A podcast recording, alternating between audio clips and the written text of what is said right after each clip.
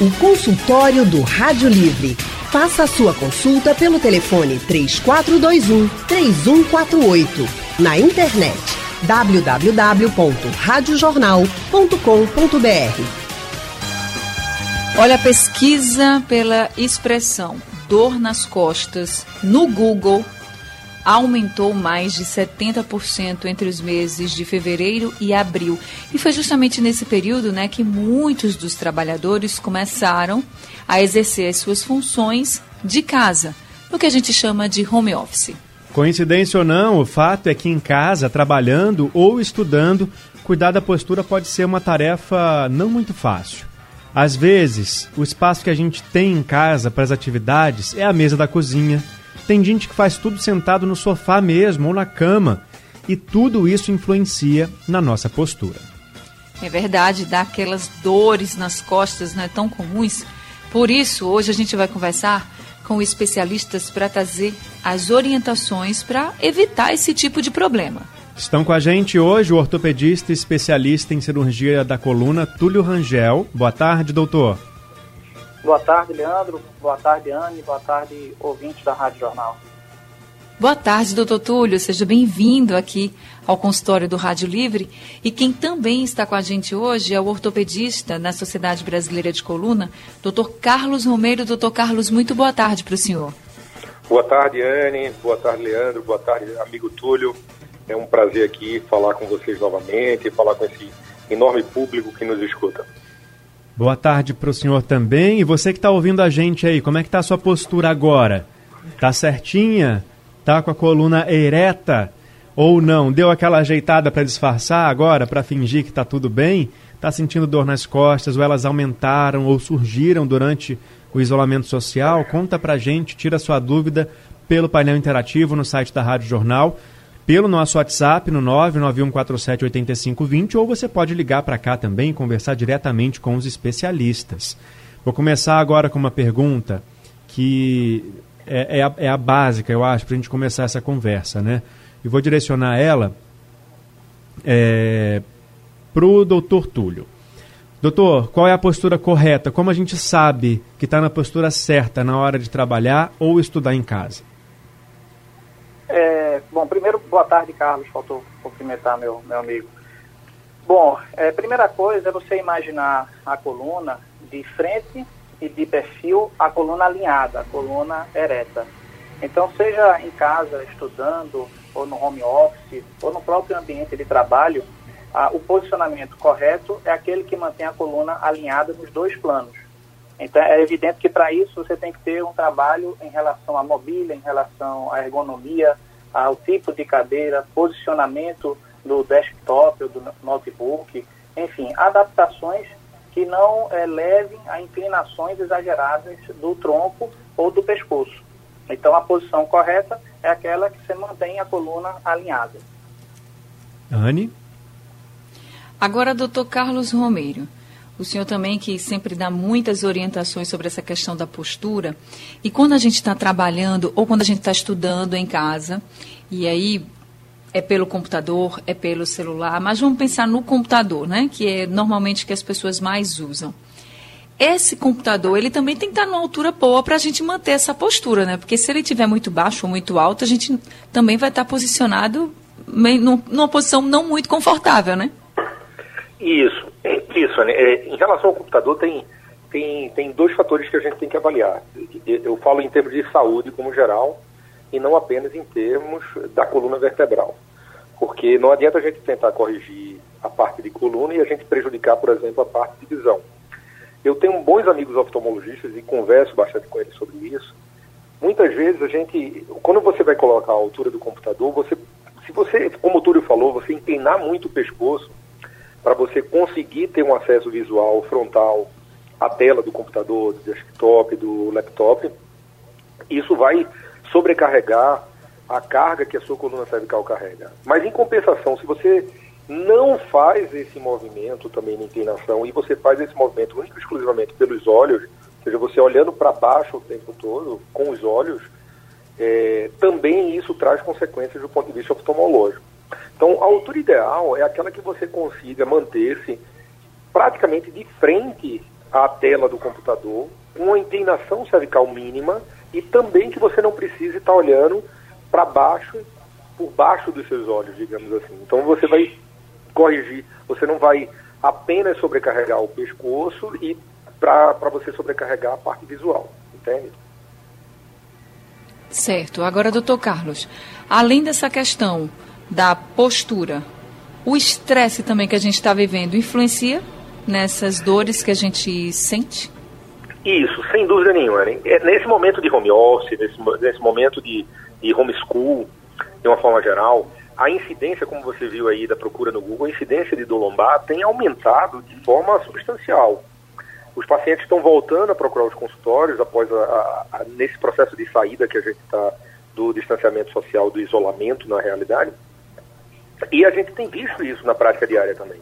E a gente não consegue, é, como do lombar é uma entidade multifatorial, ou seja, é muito raro a gente pegar um paciente do lombar e a gente ter o diagnóstico etiológico, a gente dizer exatamente o que está acontecendo com esse paciente em relação à etiologia. Então a gente acha que a dor lombar ela é multifatorial. Então a gente, a, gente, a gente acha hoje em dia que são três fatores primordiais que respondem por esse aumento da, da, da incidência de dor lombar. O primeiro foi o que Túlio falou, a questão da ergonomia é essencial, né? Porque essas pessoas que trabalhavam, elas tinham cadeiras adequadas para trabalho, elas tinham mesas adequadas para trabalho, e elas hoje estão fazendo isso de, de forma adaptada, numa mesa de jantar, numa mesa de refeição, onde normalmente essa pessoa passava 30 minutos por dia, ela está passando 8 horas nessa cadeira. Na maioria das vezes essas cadeiras não têm nem apoio, apoio de braço, que é uma das coisas essenciais para você não sobrecarregar o tronco, onde você possa ter um apoio de braço. Então a gente acredita que a ergonomia é um dos fatores pelo aumento da incidência do lombar. O segundo fator que a gente acredita é a inatividade, porque até mesmo pessoas que antes da pandemia não faziam atividade física regularmente, essas pessoas eram ativas, elas se movimentavam, elas iam para uma padaria, elas se movimentavam até o transporte público para ir ao trabalho, elas andavam do, do, do, ponto de ônibus até o trabalho e até em casa, então elas mantinham um nível de atividade. E que hoje essa atividade não existe mais, uma vez que está todo mundo fechado, trancado dentro de casa e não consegue ter essa mobilidade. Então a inatividade também pode ser responsabilizada pela incidência do lombar. E o terceiro fator, que é, que é também muito importante as pessoas entenderem, que está muito claro isso na ciência, é que fatores psicossociais como estresse, ansiedade, privação de sono, distúrbio de sono, também levam ao aumento da incidência do lombar. Então são esses três fatores que a gente acredita que são os principais que poderiam explicar essa incidência elevada de dor lombar nessa fase. A ergonomia, a inatividade e a alta carga de estresse e ansiedade. Consultório do Rádio Livre hoje falando sobre a nossa postura ou no home office, para quem está trabalhando em casa, ou no homeschool, para quem está estudando em casa. Esse é um assunto que deixa muita gente curiosa e também atenta, porque, só para a gente ter uma ideia, o INSS já chegou a considerar o, as dores nas costas como a principal causa de afastamento do trabalho, isso de acordo com os dados de 2017.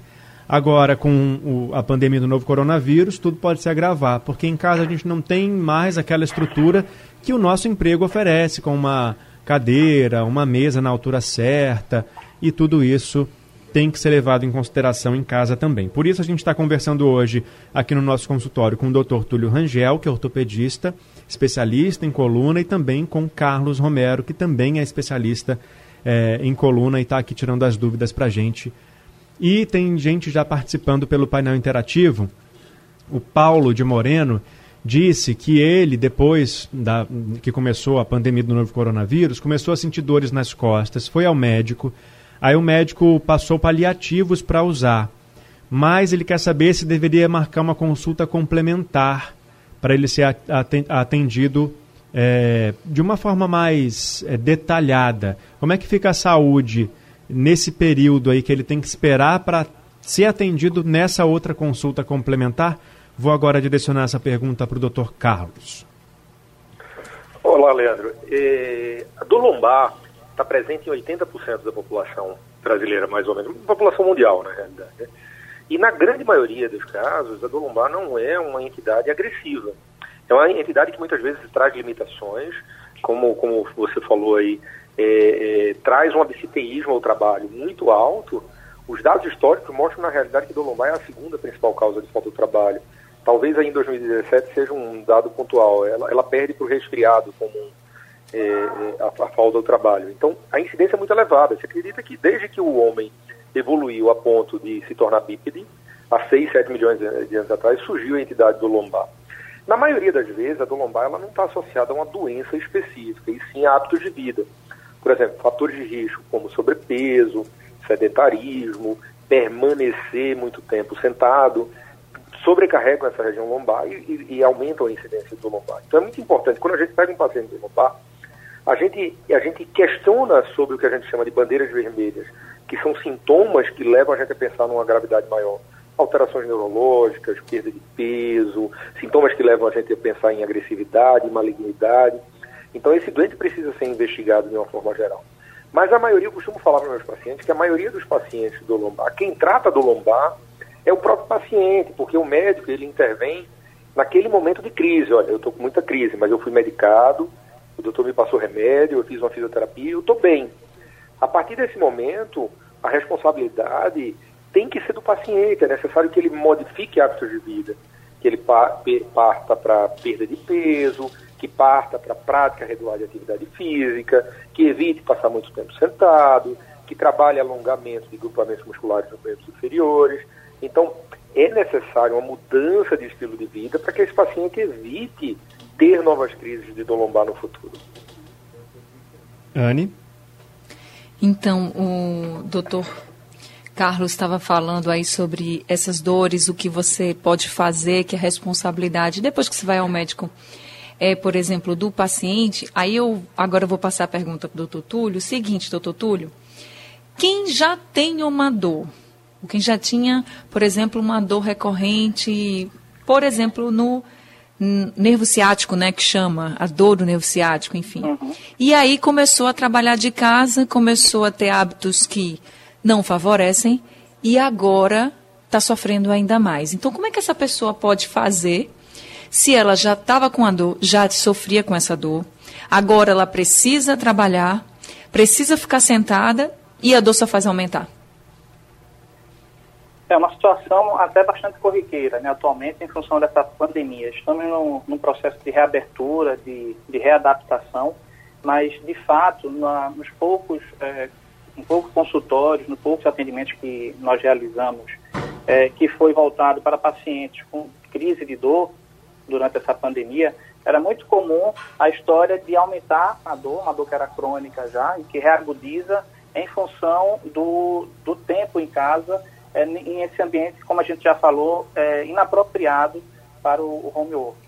Então, na verdade, o que você tem que fazer é uma avaliação, é atualizar o exame do paciente, à medida que é, to, tomando as medidas cabíveis em relação à segurança e proteção no consultório, esse paciente deve retornar ao médico que já faz a assistência dele, tomando os devidos cuidados, e vai ser feita a anamnese. A anamnese é a conversa, é você identificar, conversando com o paciente, fatores que podem justificar essa reagudização, além da própria pandemia, além do próprio tempo de permanência em casa. Como o doutor Carlos já falou, então existem é, sinais de alerta que você deve também ficar atento. Então, é, se tem alguma alteração neurológica, se tem alguma história de trauma, é, se são pacientes que fazem uso crônico de medicações como corticoides. E aí, dependendo da anamnese e do exame físico, principalmente, isso vai determinar que tipo de exame complementar você vai solicitar para esse paciente. Esses exames podem ser desde uma simples radiografia, ou uma tomografia, ou uma ressonância é, com esses exames, você vai conseguir é, identificar, na verdade, confirmar uma hipótese que você já tinha levantado na anamnese e no exame físico. Então, essa seria a orientação para o paciente que tem uma dor crônica e ela reagudiza. Mas vamos pensar nesse paciente que está com essa dor e que foi até pode já ter ido e, e esteja aí começando a fazer todos os exames, mas precisa trabalhar e tem que trabalhar sentado. O que é que tem alguma coisa que ele pode fazer para melhorar, para diminuir esse desconforto? Ou não, é esperar mesmo o efeito de medicação ou, ou todo esse processo dos exames? Ok. Ah, bom, a gente tem alguns cenários. Tem um cenário do paciente que agenda uma consulta com mais ou menos uns 15 dias e quando ele chega no consultório, a dor já passou ou diminuiu consideravelmente. Você tem o paciente que marcou a consulta há um mês e continua com uma dor insuportável no padrão que você falou, tipo uma dor ciática. Né? Então, é, se esse paciente está em casa e ele, é, é claro que a, automedicação ela não deve ser estimulada, mas eventualmente o paciente toma um analgésico, toma um anti-inflamatório, até porque ele já tem experiência com essas medicações, como é uma doença crônica. Se ele usa uma medicação de um poder analgésico menor, isso não alivia a dor dele, e associado ele tem uma dor ciática com irradiação, dormência, sensação de fraqueza na perna, o ideal é que ele procure um médico especialista, que ele não espere. Então, é, essa é a orientação. Tá certo, Leandro. Andrade de Rio Doce na linha. Boa tarde, Andrade. Boa tarde, querido Leandro. Boa tarde, querida Anne Barreto. Boa, Boa tarde, tarde Andrade. Boa tarde. Boa tarde, doutor Túlio, doutor Carlos. Boa, Boa tarde. tarde. Queridos, a gente sabe que a postura dos obesos, a postura da obesidade fica muito comprometida por causa do, do peso, né? De, de, de esforçar toda a coluna cervical. E no caso de pessoas grávidas, que é o caso da nossa querida Ana, Anne Barreto. Tá, Anne, o que é que você tem feito para aguentar toda essa barra de ter que trabalhar em home office, carregar esse peso todo? Doutor, ajuda a nossa querida Anne Barreto. Abraço forte. É, Andrade, realmente, obrigada. E até vou me colocar como exemplo. Não, realmente, você sente um certo desconforto, eu acho que muito mais no final do dia, né? Mas aí, como no final do dia eu já não estou trabalhando, então já me ajuda, eu já me deito, já consigo descansar. Eu acho que o descanso é primordial. Eu estava até dizendo que de ontem para hoje eu dormi pouco e estou muito mais cansada, então influencia em tudo. Mas realmente, e agora que eu estou na reta final, vai pesar ainda mais, né? Então, doutor, posso passar para o doutor Carlos essa pergunta, Leandro? Com certeza. Então, doutor Carlos, você, dê orientações. Você, você, tem prioridade, você está grávida, a grávida tem prioridade, pode fazer o que quiser. Estou na fila de prioridade, é, né? Pode fazer o que tá quiser. Tá certo. Então, doutor Carlos, responda para a gente que está grávida, que está com o bebezinho, né, carregando um pezinho a mais dentro da gente. Como é que fica a postura? Estavam até reclamando, a produção já estava reclamando aqui, dizendo da minha postura. Eu já me orientei aqui, já fiquei direitinha. É, mas Anne, eu acho que Anne não é um bom exemplo, porque Anne é uma grávida fit, né? Eu acompanho a Anne nas redes sociais, ela, ela, ela se cuida, ela está muito bem. Então, é, é, um momento, digamos assim, em relação à gestação especificamente, Anne, é um momento muito peculiar e é momentâneo. A gente se preocupa muito mais com os obesos, realmente, em relação a isso, né? Se a gente for pensar em termos de postura, tanto durante a gestação e a obesidade, a gente tem que pensar o seguinte: o corpo da gente é um corpo no espaço. A gente está em pé em uma determinada região. E para a gente se manter em pé, a gente tem uma linha de gravidade. Uma linha de gravidade como qualquer outro corpo tem. Essa linha de gravidade ela tem que estar tá centralizada menos em cima da bacia da gente. Porque da bacia saem os membros inferiores, as pernas, e com isso a gente consegue se manter em pé. É, se há qualquer deslocamento desse centro de gravidade, no caso da gestante, por exemplo, que ela ganha subitamente, anteriormente, na parte da frente do corpo, ela ganha 15 quilos ou mais, que vem naquela parte localizada naquela região, a tendência do organismo, a coluna, que é uma coluna móvel, a tendência do organismo da coluna é tentar estabilizar o tronco de uma forma que permita com que a pessoa permaneça em pé. Porque senão ela penderia para frente, porque o peso está concentrado mais para frente. Então, o deslocamento desse centro de gravidade faz com que a coluna se adapte. E por isso que os obesos e as gestantes, ela tem, tem aquela parte que a gente chama da lordose lombar, aquela covinha na parte de trás, mais pronunciada. Porque a parte de cima do tronco, acima de onde está o peso, tende a deslocar-se para trás para poder manter esse equilíbrio. Mas na gestante, a gente sabe que isso é, um, isso é momentâneo, que isso vai, vai vir durante quatro, cinco meses, que é um momento onde a, a gestante ganha mais peso na gravidez, ou seja, e, e depois aquilo se acaba. Mas com o obeso, você pensa, Anne, você está falando que você está gestante, você, tá, você descansa um pouco, mas você sabe que isso é momentâneo. Agora pensa num obeso realmente que está há 10 anos carregando 20 quilos a mais nessa posição. E isso termina realmente sobrecarregando de forma substancial músculos, ligamentos, tendões e a incidência de dor lombar no obeso é muito maior do que a incidência do não obeso. Então, é importante entender que a coluna do obeso, ela trabalha fora da postura ideal Doutor, na tentativa de manter-se em pé. Doutor, Pois deixa não? eu só te interromper um pouquinho, porque a gente vai entrar ao vivo agora com a coletiva da Polícia Civil. O delegado Ramon Teixeira está fazendo as primeiras considerações sobre a conclusão do inquérito que investiga a morte do menino Miguel. Vamos ouvir. menino André, nós acompanhamos de perto a realização do trabalho, vimos e anuímos com a É, a gente teve um probleminha com o áudio da coletiva, então vamos seguir aqui com a nossa entrevista então. Já tem um outro ouvinte na linha para participar. O senhor concluiu a sua pergunta, a sua resposta? Quer complementar com mais alguma informação? Não, é, é só deixar o recado que o obeso é, está sempre trabalhando com a coluna sobre uma, uma carga maior do que deveria. Vamos então para o ouvinte André de Ouro Preto. André, boa tarde. Boa tarde, Leandro Oliveira. Boa tarde, Ana Barreto. Boa tarde, Boa tarde, André.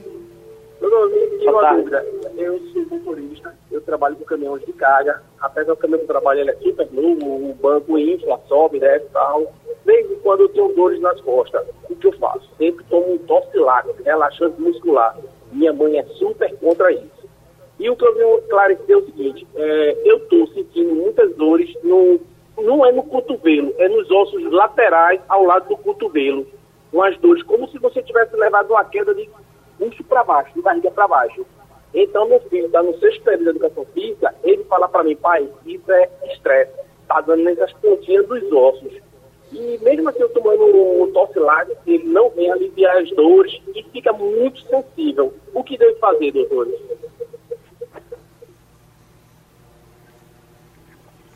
Doutor, Doutor Túlio? Oi. Então, é, veja, um, aspecto importante são algumas profissões, algumas ocupações que são, estão mais é, vulneráveis para não só as dores lombares, mas as dores de esforços por repetição. Então, ele falou tanto da dor lombar como da dor nos membros superiores. Isso é um exemplo.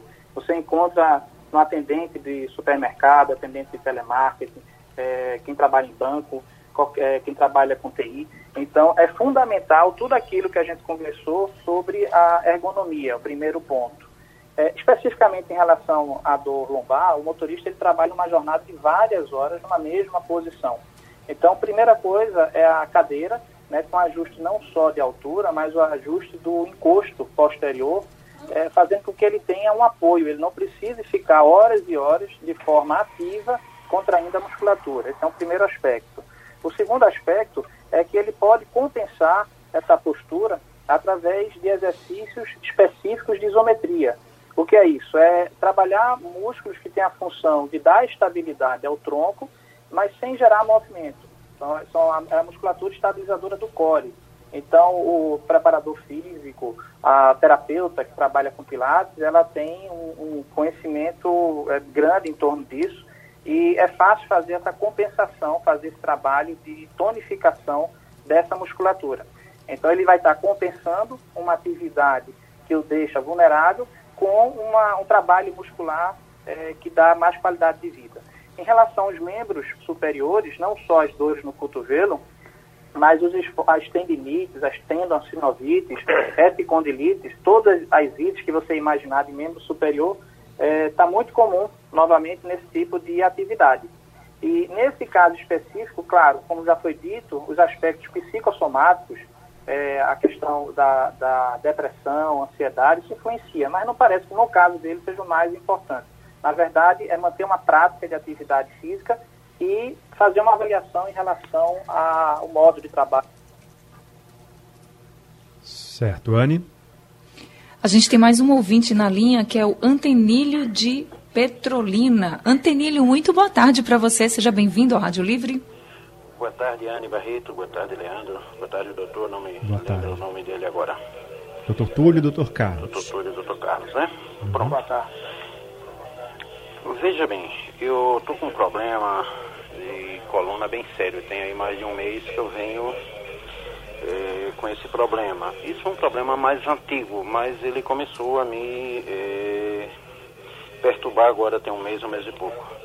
E eu tive que passar no médico, passei no médico, ele me pediu uma ressonância. Eu mostrei inclusive para ele essa ressonância ontem. E eh, o que aconteceu aqui deu estanose no canal lombar. Estanose canal lombar, é isso que ele prescreveu aqui mim. E segundo ele, só tem uma saída da forma que ele viu é a cirurgia. Eu fui na tentativa de ver se eu achava alguma alternativa, aí pelo menos até passar esse problema da pandemia, porque os hospitais estão na situação que está, a gente corre um risco muito grande, inclusive ele falou para mim que foi o risco maior a gente correria era isso. Mas o que eu queria saber do doutor é o seguinte, essa cirurgia é segura, tem condições de se fazer essa cirurgia e ela não me deixar sequelas, não vir a ter problema? O médico, o meu médico, ele falou que tem, que não tem, é segura, não tem tantos problemas assim. Mas a gente fica naquela dúvida e eu gostaria de saber a opinião dos doutores aí. Então, muito Tá obrigado, certo, fiquem com. Deus, um bom trabalho. Obrigada, viu, por participar com a gente. Doutor Carlos É, Leandro, é, desculpa, eu, eu não escutei o nome do, do ouvinte. Antenilho. Antenilho. Antenilho, veja só, é, a estenose canal lombar é uma doença, é, em sua grande maioria, decorrente de um processo degenerativo da coluna, de um processo de envelhecimento, onde há uma diminuição do canal que caminha dentro da coluna por onde passam os nervos que vão para as pernas. Então, o canal ele se torna mais estreito, estenose ou estreitamento, e com isso ele leva a uma compressão desses nervos que estão dentro da coluna e o paciente começa a sentir muitos sintomas nos membros inferiores. Realmente não há outra alternativa de tratamento para descompressão do canal, senão o tratamento cirúrgico. Porque os tratamentos paliativos através de medicamentos, fisioterapias, infiltrações, são tratamentos, como disse, paliativos que visam melhorar os sintomas do problema e não corrigir o estreitamento em si.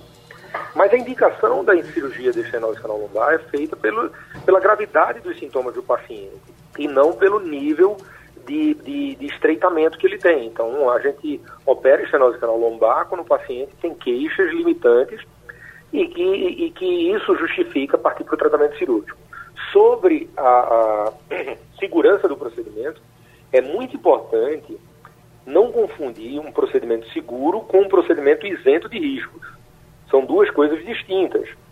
Os procedimentos hoje de coluna vertebral, de uma forma geral, se bem feitos, tá se bem indicados, se feitos por um profissional habilitado, tá de preferência que seja membro da Sociedade Brasileira de Coluna, através do site da SBC, é possível você pesquisar essas informações.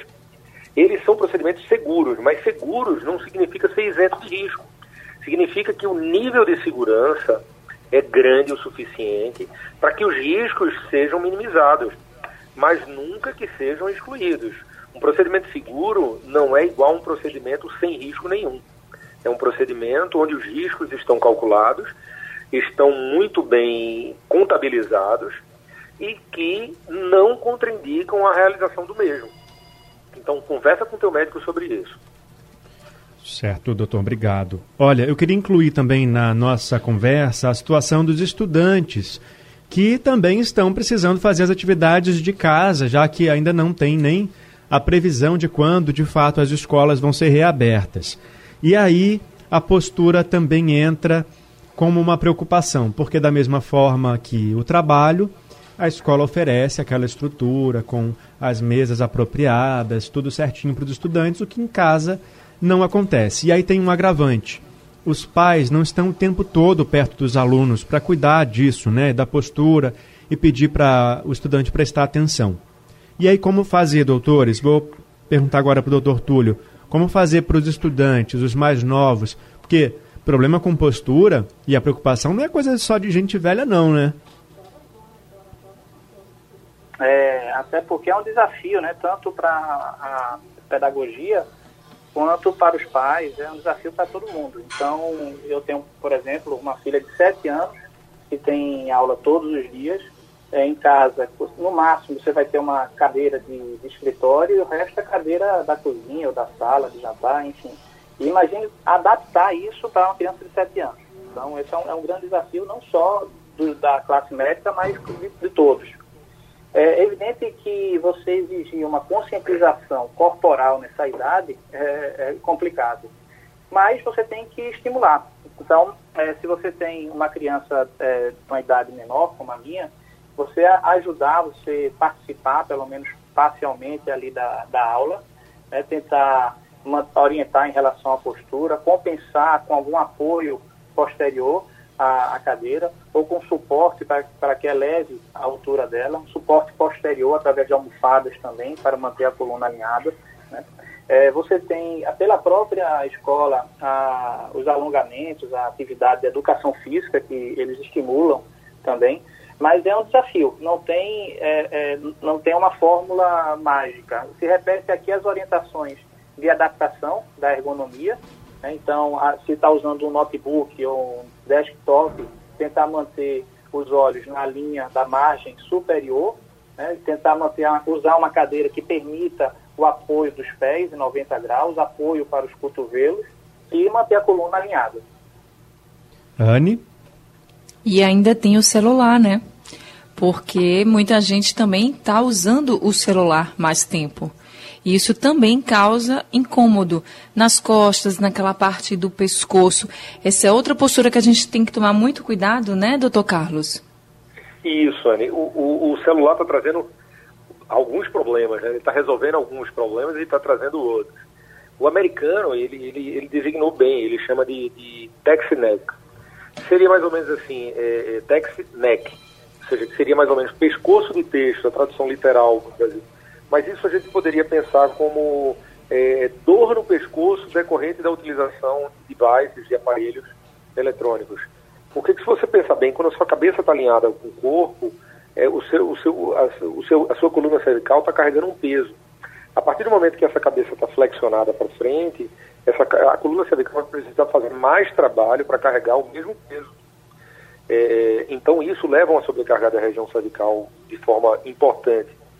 Mas isso também traz outro problema. Eu estava eu tava conversando com um colega ortopedista que trabalha com mão e disse que eles também já estão vendo problemas de tendinite, é, de processos inflamatórios na mão e no punho, decorrente da, da forma de digitação constante em celular.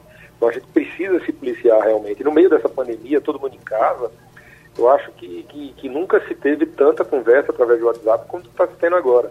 Então é necessário realmente que trabalhe os alongamentos, que mesmo em restrição domiciliar, que se pratique atividade física adequada, tá certo? para que evite essas sobrecargas. Agora, doutor Carlos, chegou uma pergunta aqui para a gente pelo nosso WhatsApp da Edneuza, do Engenho do Meio. Ela diz que trabalha com microscópio em casa, mais de 10 horas por dia. E tenta ficar com a coluna reta, mas não consegue. E aí ela diz que não consegue ficar com a coluna, com as costas encostadas na cadeira. E está causando, e está tendo muitas dores, tanto nas costas quanto no pescoço. E pergunta, será que é por causa disso?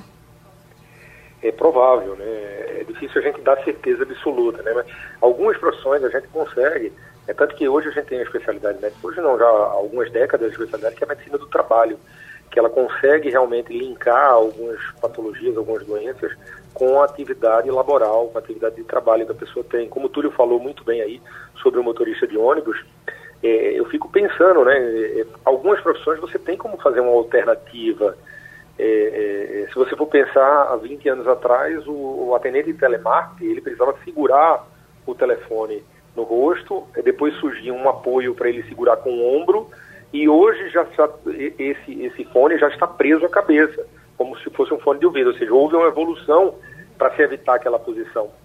Mas num, num, caso específico aqui que você estava falando, eu pensando aqui de, de, uma pessoa que trabalha com microscópio, você não tem como você é, deixar de olhar. Só se fosse um microscópio que tivesse uma, uma alternativa para projetar aquela imagem numa TV e você conseguisse assistir, ou numa tela de computador, e você conseguisse assistir sem estar olhando para a cabeça baixa.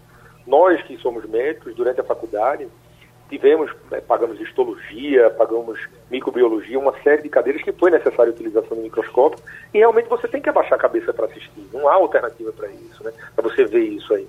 E isso sobrecarrega os músculos. Né?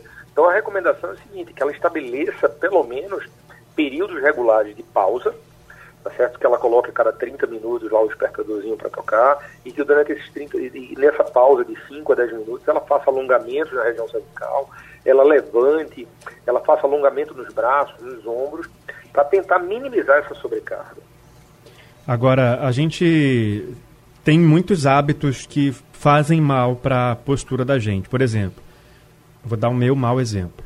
Eu gosto muito de sentar em cima da perna. Tipo, dobrar a perna e sentar em cima ou de ficar com a perna cruzada, ou de sentar na ponta da cadeira e encostar, mesmo assim, no encosto da cadeira. Tudo isso deve ser evitado e, além disso, doutor, agora, doutor Túlio, o que, que a gente pode fazer para evitar algum problema? Alongar toda hora, prestar atenção sempre na postura, colocar os pés sempre é, paralelos ao chão. O que, que a gente pode fazer para evitar essas dores, evitar os problemas com a postura agora, em, estando em casa, trabalhando ou estudando? Só para a gente finalizar. Tá. É, primeiro, tentar adaptar com o que você tem. Né? Na verdade, é, o trabalho em casa é um, é um momento de trabalho e você tem que ter, primeiro, um espaço que seja definido para isso. Nesse espaço, você vai ter uma boa luminosidade, você vai ter um, um pouco de silêncio, você vai ter, os, os demais integrantes da família têm que entender que naquele horário você está em casa, mas está trabalhando, está desempenhando um papel dentro da profissão. É, em relação às cadeiras, como eu falei, você não vai ter duas, três cadeiras com, é, de escritório. Então você vai ter que adaptar de tal forma que não haja sobrecargas em relação às articulações, em relação à coluna. Você tem que imaginar que sua coluna de lado ela vai estar sempre reta, com quadril em 90 graus, joelho em 90 graus. Cotovelos também e os olhos na linha é, da tela do computador. É, como o Dr. Carlos também já falou, é importante esses períodos de pausa ou micropausa em que você alterna a sua posição de trabalho. Então, muitas vezes, é a cada 30, uma hora, 30 minutos, uma hora, você pode fazer um intervalo de um minuto, onde você vai fazer o alongamento. É, no caso, quem está muito tempo sentado, vai agachar, vai inclinar para frente, vai rodar o pescoço para um lado, para o outro. Então são alongamentos muito rápidos, muito simples, mas que quebram um pouco essa, essa tensão muscular. Se o, se o A gente perdeu o contato com o Dr. Túlio. O Dr. Túlio está aí? Alô?